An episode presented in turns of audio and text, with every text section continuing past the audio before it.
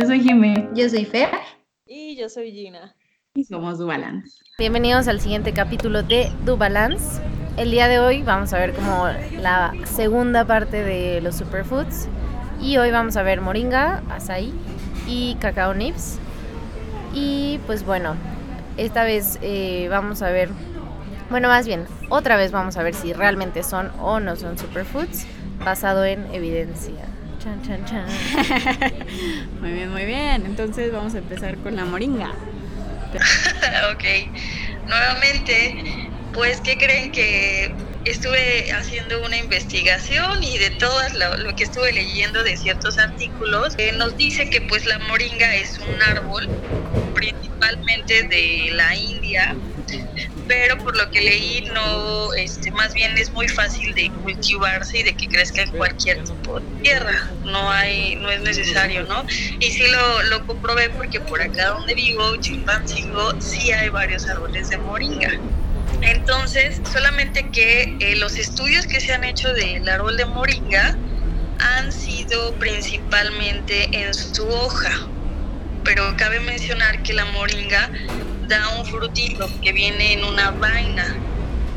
Y mucha gente eh, le adjudica o más bien eh, come la vaina y no la hoja. Ajá, entonces es muy diferente lo que tiene la hojita a lo que tiene la vaina. Ah. Ahora, eh, se le adjudican eh, pues muchos beneficios, entre los cuales es que es anticancerígeno, hipotensor, hipoglucemiante y antibiótico.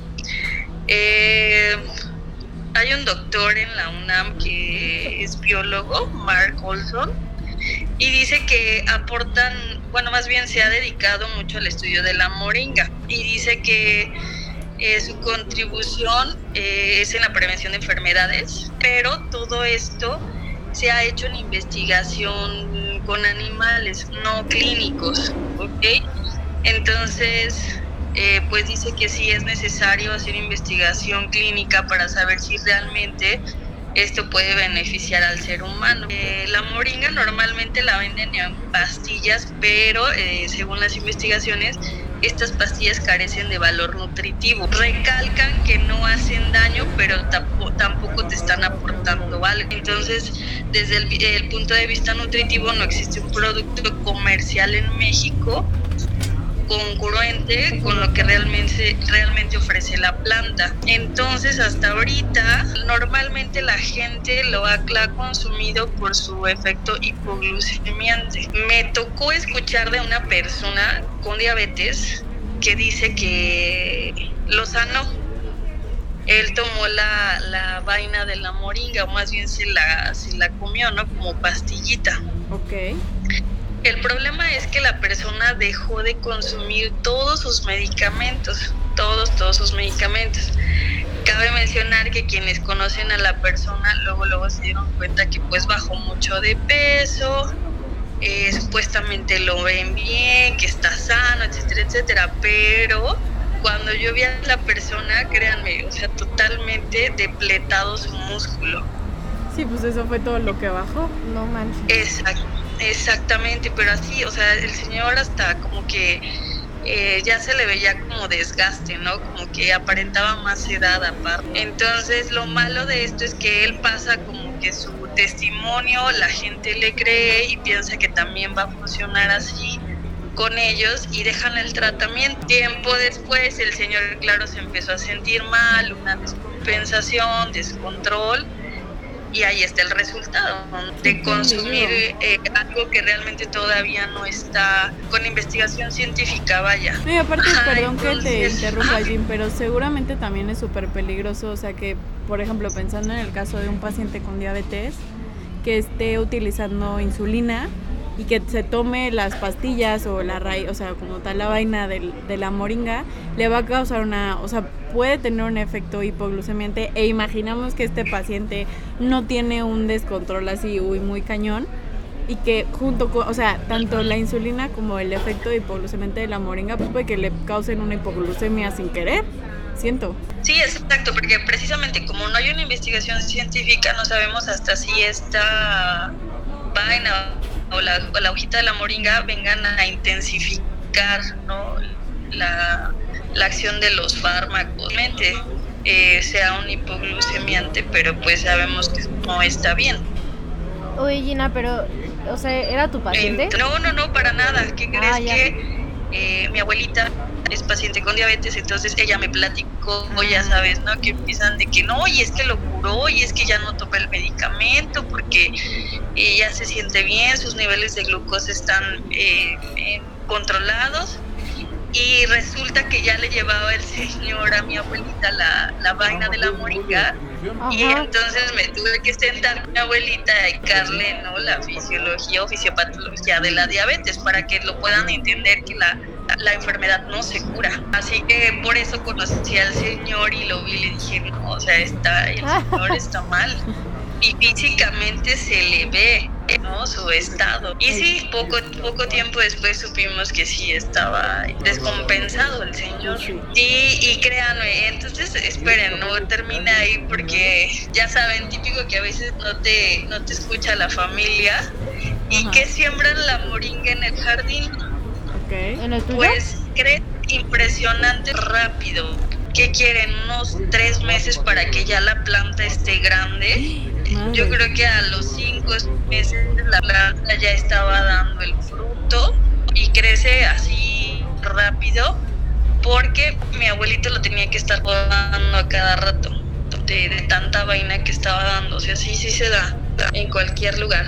Que sí debemos de tener mucho cuidado porque es eh, uno de los alimentos que ahorita está de moda, porque ya ven que de pronto se ponen de moda algunos alimentos eh, ya con lo que leímos que este biólogo ya la estudió, estudió también eh, lo que está en el mercado en cuanto a pastillas y la industria, entonces sí dice que como valor nutrimental no te aporta los estudios han sido en animales, no en humanos, y la verdad es que dudo mucho que alguna persona con diabetes quiera ser modelo de estudio, ¿no? Sí, pues sí. O sea, creo que es algo en lo que debemos de, de- de parar y de decirle a los pacientes, bueno, ¿tú crees que hay pacientes que se prestan, o sea, una vez ya con la enfermedad y que se presten a, a hacer conejillo de indias, ¿no?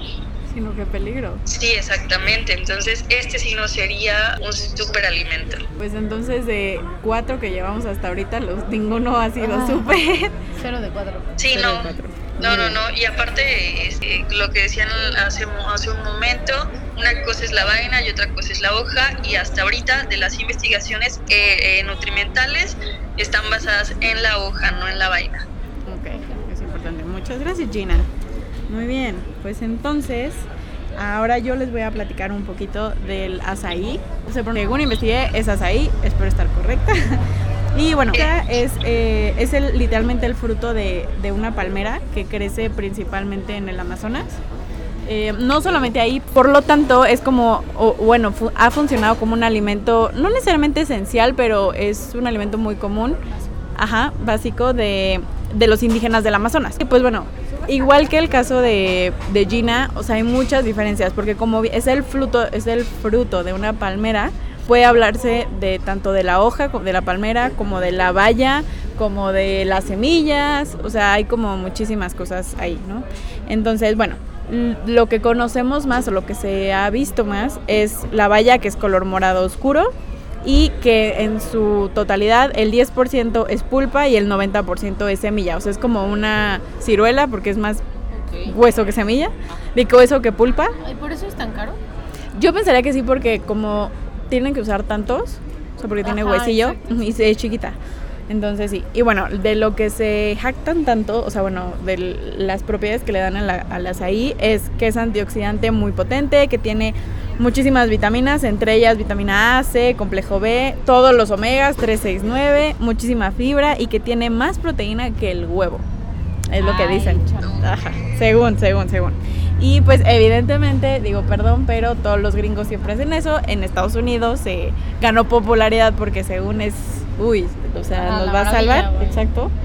Eh, y por lo tanto eh, salió como en muchísimos programas, este podcast, lo que quieran.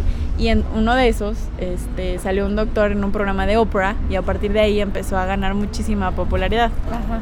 Entonces, bueno, de ahí fue que los gringos se agarraron y el azaí es lo mejor que les pudo haber pasado en la vida, ¿no? Este, pero por el otro lado, por lo mismo de que empezó a ganar mucha popularidad, eh, ya hay muchísimas demandas de que la, eh, ¿cómo se llama? La información que, que tienen estos suplementos y que tienen, eh, sobre todo, como tal, o sea, el azaí que venden, el comercial, hay muchísimas demandas porque la publicidad es muy engañosa. Y son demandas que han perdido en las... No, en Estados Unidos. Que han perdido, o sea, las empresas que venden estos productos. Entonces, pues sí está, está preocupante eso, ¿no? Eh, pero bueno, igual que como había dicho con Gina, hay una diferencia muy grande entre las hojas y las raíces. Las, los nativos del Amazonas utilizan estas, o sea, las hojas, las raíces y están las bayas, ¿no? Las hojas y las raíces las usan como antiinflamatorios y antimalaria, o sea, es literalmente un medicamento, por así decirlo, este, porque se ha visto que sí ayuda a combatir la, la malaria, según. Ok. ¿ok? Pero debido, o sea, bueno, no debido a esto, pero eh, debido a todas las propiedades que les ponen, también han hecho a partir de la valla, sobre todo, eh, bebidas energéticas. O sea, como si fuera tipo como un Red Ah, Bull o una como cosa así. taurina o Ajá, algo así. justo. ¿Cómo De hecho, guara- guara- Guaraná. guaraná, exacto, sí. Sí, hay muchísimas bebidas comerciales que están, o sea, tienen la mezcla de azaí y guaraná, Ok. porque según la fusión que te da la energía y que no sé qué, ¿no? Es muy cierto que, o sea, se han hecho muchos estudios en donde sí se ha visto que eh, la cantidad de flavonoides, antocianinas y compuestos fenólicos es muy alto en estos, en las bayas, que cabe recalcar que flavonoides, antocianinas, todos estos son, eh, ¿cómo se llaman? Eh, ¿Antioxidantes? sí, pero tienen otro nombre. no. Eh, Farma- Nut- ajá, nut- nutracéuticos. Son alimentos nutracéuticos, por lo tanto, sí es cierto que tienen un alto grado de anti- antioxidantes, sobre todo, ¿no? El problema de estos estudios es que no identifican entre las especies del azaí, porque pues al final de cuentas es una palma, o sea, una palmera, entonces hay diferentes especies, creo que hay tres diferentes, y nunca dicen, ay, es la especie de tririri cuando hacemos este estudio, no. Entonces nada más es agarraron azaí y pues qué bueno, exacto. Y ya hicieron pruebas, ¿no? Hay una gran cantidad de antioxidantes en la pulpa, pero sobre todo en la pulpa de la especie, bueno, de la, pues sí, especie, que es, se llama precatoria. Ok. Eh, aquí lo malo es que la investigación que han hecho es muy poca. O En sea, precatoria. En precatoria, exacto, en precatoria, pero lo, que, lo poquito que han hecho se ha visto que hay antioxidantes. Eh, estos estudios en su gran mayoría son in vitro y en ratas. Ok. Entonces, literalmente solo hay uno en humanos que, eh, dij- o sea, bueno, que intentaba probar que el azaí eh, actuaba como vaso, vasodilatador para tratamiento cardiovascular en pacientes con, obviamente, con este, enfermedad cardiovascular. Y en humanos no se vio como tal una acción vasodilatadora. De él no sabemos de qué especie de azaí, pero bueno, ¿No se vio? no se vio. Em, pero sí se vio la gran cantidad de antioxidantes, nada más. En, en ratas y en, en estudios in vitro se ha visto que protege, o bueno, se tienen como las teorías o, o hipótesis que protege ante aterosclerosis, inhibe genotoxicidad y según es anticáncer. Pero repito, estos no están en humanos, ¿ok? Em, bueno, el antio- les voy a platicar un poquito más de la parte como antioxidante que tienen, o sea, de por qué es tan, tan potente el antioxidante. Pues bueno, del jugo de la pulpa que se ha sacado, eh, literalmente el 90% es, o sea, bueno, se ha visto que tiene un, un 90% de antioxidantes que provienen en su gran mayoría de los lípidos. O sea, que prácticamente la pulpa del azaí es grasa, entre el 70 y el 90% es lípido. Ujú. No, monopoly insaturados. Ajá. Entonces, sí, o sea, los lípidos es, es prácticamente lo que tiene y por eso también se como paran mucho el cuello de que tiene todos los omegas y pues es que sí tiene gran cantidad de, de grasa y pues es grasa buena, ¿no? Si lo queremos decir aquí. Aquí el problema es que la pulpa o en el jugo de la pulpa puede llegar a tener más del doble, o sea, pensando en un vaso, más del doble de calorías que un vaso de leche. Es que es lo que te iba a decir. O sea, Ajá. pero yo pensé que era de azúcar. No. Es de grasa. Ajá, porque nada más, eh, espérenme, aquí tengo, nada más del 3 al 4% de la pulpa son hidratos de carbono. Y el que hacen tipo en los restaurantes que es pulpa, ¿no? Es que ese es el gran problema, que justo no hay como una regulación de cómo se mm, extrae, por así decirlo. O sea, porque pueden literalmente molerlo, pueden hacerlo jugo, pueden disecar, o sea, Hacerlo polvito. polvito, pueden hacerlo polvito y a partir de eso hidratarlo. O sea, hay como 70 mil cosas. En teoría, lo que venden en el ¿Han súper congelado Hasta lo pusieron en el Vive 100. Hay una presentación de Vive 100. que con guaraná. la- Según yo, el, el Vive 100 que dices, eh, está, o sea, mezcla azaí y guaraná. Que se ha visto que, o sea, tiene como un poder, según esto, como revitalizante y no sé qué. Por eso lo usan. Pero, eh, repito, o sea, está cargado de calorías. ¿Por qué? Porque en su mayoría son lípidos y poquitos hidratos y poquita proteína. Según esto, en un litro de pulpa de jugo, o sea, pulpa pulpa, hay hasta 12.6 gramos de proteínas. Pero también te estás echando un litro súper cargado de lípidos. O sea que no, no tiene nada malo, pero es que hay que estar consciente de eso. Yo pensé que era más este hidratos, ajá, pero no. O sea, no te sirve como post-workout. No. Pues yo, yo diría caso. que no. No, es que ni al caso. No, No te sirve de nada. exacto. Bueno, no que no te sirva de nada, pero No, pero no. Si lo quieres de antioxidantes, y ahora, tiene que ser la pulpa del jugo. Si no es pulpa de jugo, puede ser otra composición muy diferente. Changos, ok. Entonces, sí, está, está complicado y por eso hay tantas, ¿cómo se llama?, demandas en Estados Unidos, porque la información es muy... Engañoso. Ajá. O sea, no te dicen bien bien si te están vendiendo la pulpa, si no, si es deshidratado, si no, porque aparte igual las pulpitas estas que puedes echar al, a la licuadora que vienen Ajá. congeladas, se, o sea, bueno, lo que leí es que pueden estar deshidratadas, o sea, que puede ser como la fruta deshidratada, el fruto deshidratado, Ajá. pero después rehidratado, una cosa súper rara, pero que no es la pulpa como tal. Es la fruta. Ajá. Con el hueso y todo, pues.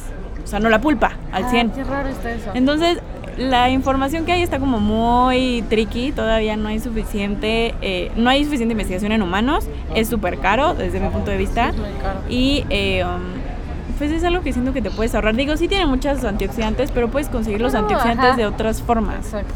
más baratas y pues hasta nunca he probado el azaí, pero pues yo me imagino que sabe como una como una zarzamora, como un- Sí, más o Algo menos. Yo así. sí lo he probado, pero.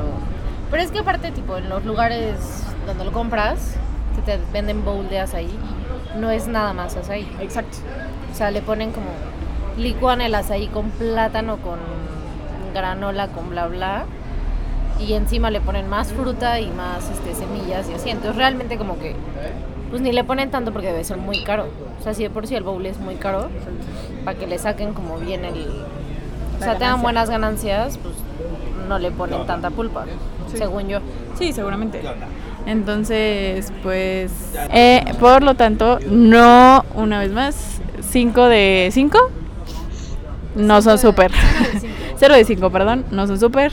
Ok, entonces el siguiente superfood es cacao nibs, que la parte de los nibs da igual, o sea, es cacao. pues, Ah. No, o sea, Sí, son nibs, hecho nibs, nada más. ajá, o sea, el punto es lo único que lo, o sea, lo tuestan y lo cortan en pedacitos. Pero literal Es cacao, ajá. Bueno, pero en teoría es el cacao puro, Ah, que es lo que está padre.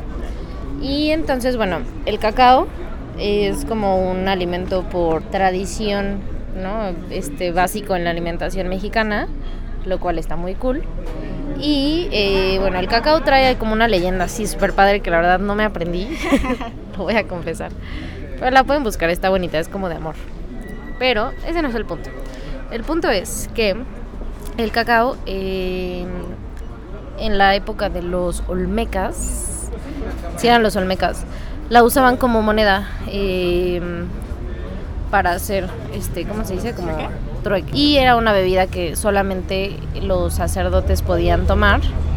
Y cuando llegan los españoles a México, eh, pues se asombran, ¿no? Por una, porque era moneda, y dos, porque por el sabor. Entonces lo que hacen es mandarla de regreso a España, y en España lo que hacen, justo, es arruinar el cacao. Una vez más. Una vez más, arruinando nuestras vidas. No, no es cierto.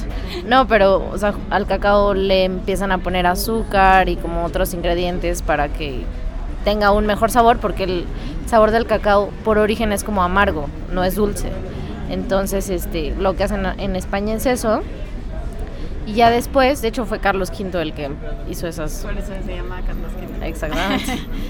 y en Suiza lo que hacen es combinar el cacao con leche. Ah, Entonces ya de ahí nace como el chocolate que conocemos hoy, que es como alto en azúcar, alto en grasa y con leche. y así.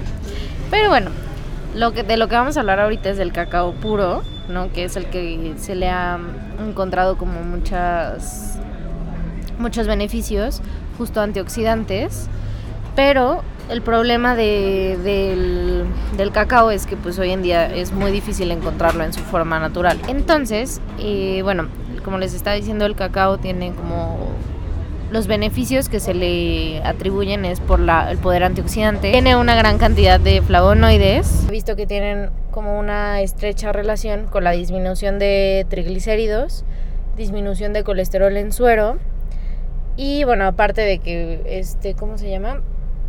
Es anticancerígeno y anti bla que bueno, o sea, no es que no sea, pero hace falta como mucha investigación para poder asegurarlo al 100%. Pero en el caso del cacao, sí se ha visto en ensayos clínicos, o sea, con humanos, que tiene una disminución importante del LDL. Y entonces, el, el asunto de, de todo esto del cacao es que justo como el azaí, no todos los tipos de cacao tienen las mismas propiedades. Justo como el azaí depende del tipo de cacao, es la concentración de antioxidantes y entonces es el poder antioxidante que tiene.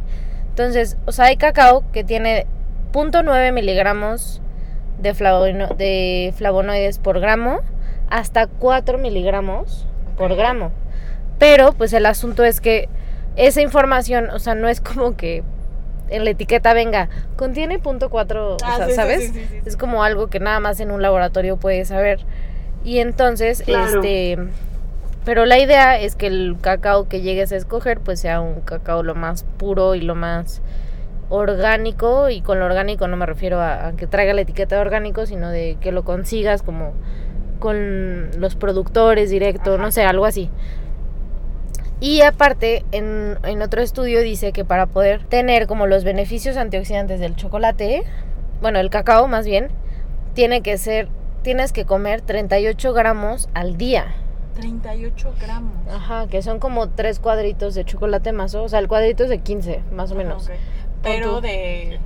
Cacao, Pero que cacao. sea cacao y que sea con alto poder, o sea, con alto con alta concentración de eh, Que flavonoides. sí llega un punto, bueno, por lo menos a mí no sé ustedes. Ujú. Pero yo alguna vez, la primera vez que probé los cacao nips, o sea, pensando, Ajá, es que no te puedes comer un montón 38 y gramos. Fue horrible, o sea. No, gusta, porque es amargo.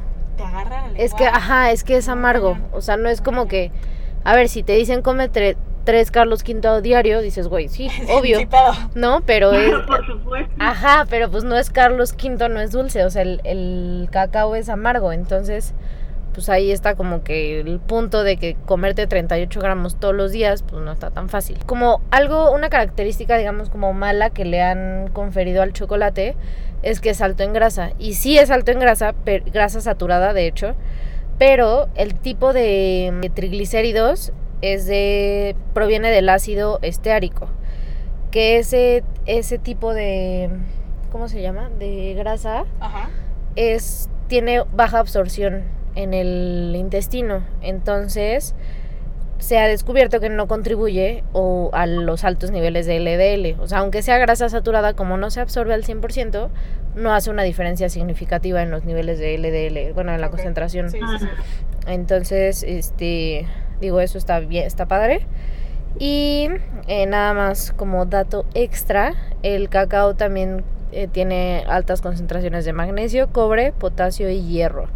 Que magnesio, cobre y potasio son tres elementos que este, se ha visto que son cardioprotectores.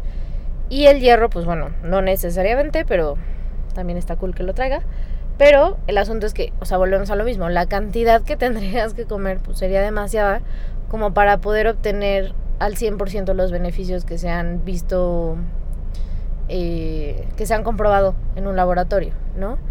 Entonces, digo, desde mi punto de vista yo sí diría que el cacao es un superfood porque sí confiere beneficios eh, beneficios a la salud relacionado con las patologías, pero el único problema es que, bueno, la cantidad que tendrías que comer es, es muchísima. Es alta, sí. Y ahora, lo que está padre, que creo que lo puedes hacer como si un hábito, ¿no? Consumir cacao, cacao nibs, digamos. Pero lo que no está padre es que compren los cacao nibs extranjeros. Ah, sí, sí, sí, o sea, que sean Los que, mexicano. ajá, que no sea importado, sino que sea este justo como nacional.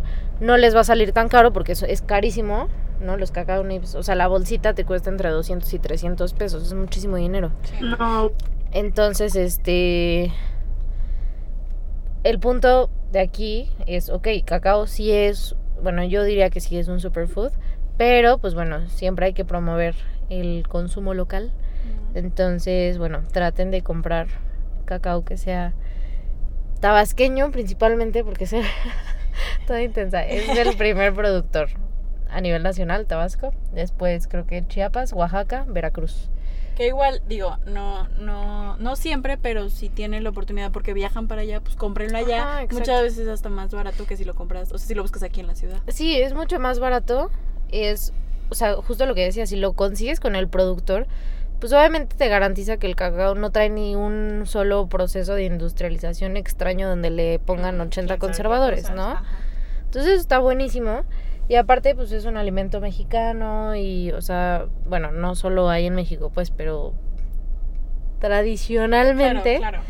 este trae una carga, carga cultural muy fuerte y entonces por eso creo que debemos todos consumir cacao. Cacao, no chocolate. Cacao, cacao. Y básicamente eso es el único superfood de, de todos los que hemos visto que yo sí consideraría superfood. Uno de seis. ¡Woo! Uno de seis. y al menos. Pues sí, oye. exactamente. No, está padre. Y la verdad, bueno, yo últimamente le he encontrado, porque, bueno, un- una pequeña historia. Eh, a mis papás les regalaron cacao de Huatulco. O sea, bueno, no sé si era de Huatulco el cacao, pero fue un viaje a Huatulco. Y eh, siempre se lo echo a mi avena. Y le pongo un poquito ¿Huatulco de es Oaxaca? arándanos. Ajá. Ah, sí, Sí. seguro sí. Este, y le pongo a mi avena Ah, cacao. Y como a mí se me hace muy amargo, le pongo arándanos y equilibro Ah, qué perfecto. rico. Porque el arándano le da ese dulcecito. Ajá. Y como a mí me gusta la avena con leche y calientita, se derrite el cacao. Ay, delicioso. Ya, no voy a hablar que se me antoja. Sí, es que es bueno, es bueno. Entonces, sí. Muy bien, uno de seis. Bien. de seis. Buen avance. Oigan, yo tengo una pregunta. Entonces, ¿qué pasa con eh, el chocolate? Ya ven que luego eh, vienen las recomendaciones que si consumes chocolate, pero que contenga al menos el 70% de cacao. Y recuerdo, Jims, que con Atilano vimos un artículo del chocolate Sí, sí, sí. y venía la recomendación, ¿no? Siempre tienes que checar que sea el 70% de cacao. Y ahí en ese artículo me acuerdo que sí decían que era, eh, sí tenía los, la significancia, pues vaya, que bajaba los niveles de LDL, me acuerdo, la verdad es que no, no, no recuerdo así específicamente y que hasta fue una pregunta de examen y donde ella sí decía que sí, que el chocolate, pero con ese porcentaje de cacao. Ajá. Entonces, por ejemplo, mm, ¿qué tan bueno sería que si uno pueda decirle al paciente, ¿no? Obviamente siempre tienes que preferir el cacao solo. En caso de que no tengas al alcance el cacao puro, puede ser chocolate, pero que en la etiqueta venga el 70% de cacao. Pues yo O creo hay, que por sí. ejemplo, ya, ya diferente, este, hay una, pues, diferencia en cuanto al gramaje de lo que hablaba. Esa, esa es lo que iba, exacto. Sí, aunque, pues bueno, o sea, yo creo que fuera de, de los beneficios como antioxidantes y así, creo que es buena opción, Jean, si el paciente es súper adicto al chocolate o a las cosas dulces Ah, o Se así. queda con ese de, ay, es que siempre tengo ganas de algo Claro. dulce al final, Ajá. ¿no? Sí. Exacto, pues ya le mandas Sí, sí, sí. este chocolate alto Sí, no le voy a crear un hábito a alguien que no necesite consumirlo. ¿no? Exactamente. Sí. Claro, por supuesto. Ahora, por ejemplo, en cuanto a los precios, sí es, sí es caro, porque yo he checado chocolates acá que al menos tengan el 70% de cacao, una barrita, ¿eh? Solamente la barra, que son como 70 gramos, Más o menos. más o menos, Sí. como está como en 110 pesos y de la marca de Tabasco. Está caro. Pero me imagino que también Sí. tiene mucho que ver, o sea, que va hay detrás una onda de el empaquetado, toda esta parte, o sea, que obviamente pues tiene que cubrir con el costo, ¿no? Que Sí, claro. Sí. Por ejemplo, no, ahorita no me acuerdo, pero según yo hay de muchos de porcentajes aquí en, en La Poz. Puedes comprar chocolate amargo y es, o sea, no, no tiene un empaque así, ay, qué colores, qué bonito, qué Ajá. tal. Y según yo no es tan caro. Ahorita no me acuerdo cuánto, Ok. pero Ah, dentro del promedio no es tan caro. Igual y es como Ah, cuestión de, de irle buscando y justo tal vez, lo, o sea, volvemos a lo mismo. Si llegas con el productor, ¿no? O bueno, que no haya como tantos intermediarios, chance no es tan caro. No. Pero bueno, la realidad es que Sí. el cacao es caro. Es caro. Y Es históricamente, caro, sí, normal. voy a regresar a mi, A tu historia. a mi historia. Históricamente, o sea, bueno, sonó muy redundante. No, pero históricamente, pues el cacao siempre ha sido considerado como, como algo top Preciado. Ajá, o sea, entonces pues obviamente el precio siempre ha sido como alto. Entonces pues bueno, también ya depende del paciente, ¿no? Qué tan qué tanto acceso tiene a ese tipo de, Sí. de alimentos. Básicamente eso del cacao. Pues entonces, ya saben, la recomendación. Digo, si pueden, compren cacao, ¿no? Y como decía Fer, o sea, local, siempre compren local, eso está muy cool, es bueno. Ujú. Eh, y pues sí, creo Como que... frutas y verduras. Como frutas y verduras. No, pero creo que entonces, a menos que alguien en específico o por alguna razón salga otra vez a tema algún superfood y queramos ver si sí es super o no, creo que ya podríamos cerrar el tema, El tema superfood, superfoods. Porque pues ya vieron que de seis que presentamos, Solo uno. solo uno, así que seguramente en general así es. O sea, de los millones que hay, es nada más un puñado que realmente son súper, ¿no? Entonces, Sí, claro. siempre hay que tenerlo en cuenta, no perder eso de vista, ni dejarnos llevar por mercadotecnia, moda, tendencias, cosas así. Que No la vecina, que el influencer, que bla, bla, bla. Nada de eso. Muy bien. Últimas palabras. Es correcto, esperemos les haya gustado. Búsquenos en Instagram. Instagram, Spotify, Apple Podcast, Facebook. Facebook, Facebook. no, Apple Podcast, eh, Facebook, sí. Facebook sí. Facebook también. eh, eh, Google Podcast también. Y recuerden buscarnos como arroba dubalance. Así estamos. Y pues ese sería todo esta semana. Todo por hoy. Listo. Adiós. Bye. Bye.